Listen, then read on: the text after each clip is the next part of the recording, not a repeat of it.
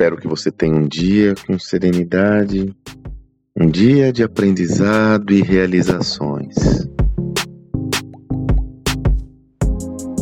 Estamos aí caminhando para o final de agosto de 2021 e eu sempre tenho como hábito, a partir desse momento, na realidade eu já tenho trabalhado isso, um equilíbrio quando a gente chega no segundo semestre, começar a preparar o meu ano seguinte. Veja, no Brasil, sobretudo, nós temos como padrão e hábito, não à toa, devido a todas as mudanças, a imprevisibilidade, se ela já é latente no mundo, no Brasil, então é uma realidade inexorável.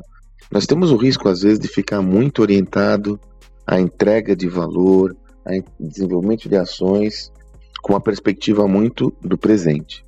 Agora, lembre-se, nunca se esqueça que o que você planta agora você vai colher daqui a um tempo. Então, sobretudo num ambiente onde nós percebemos de volatilidade como o atual, destine parte do seu tempo já pra, para o plantio do que você vai colher no ano que vem.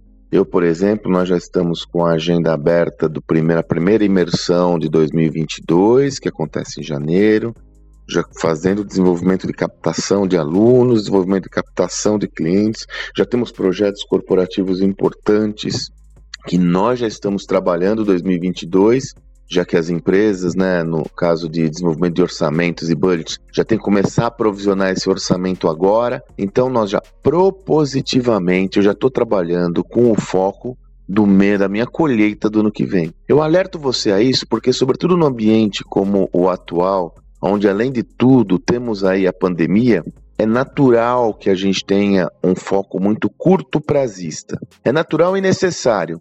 Porém, eu lhe convido à seguinte reflexão: como você consegue equilibrar os pratos, colocando um foco importante na geração de resultados requeridos e necessários no curto prazo, ou seja, para o seu dia a dia, mas também destinando um tempo para o plantio do ano que vem. Como é possível isso?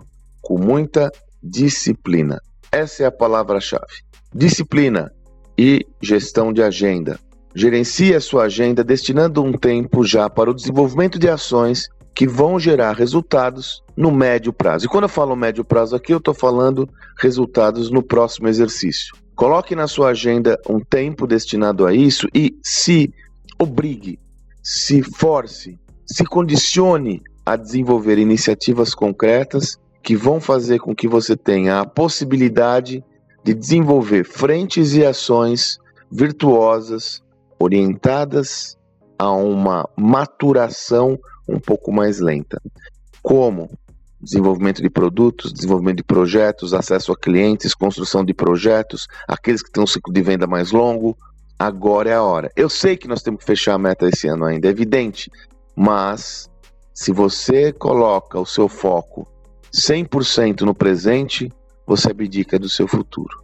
Portanto, a mensagem de hoje: equilibre seu foco, equilibre sua orientação para iniciativas orientadas à geração de resultado agora, mas também com o plantio, porque dessa forma você vai ter o que colher lá na frente.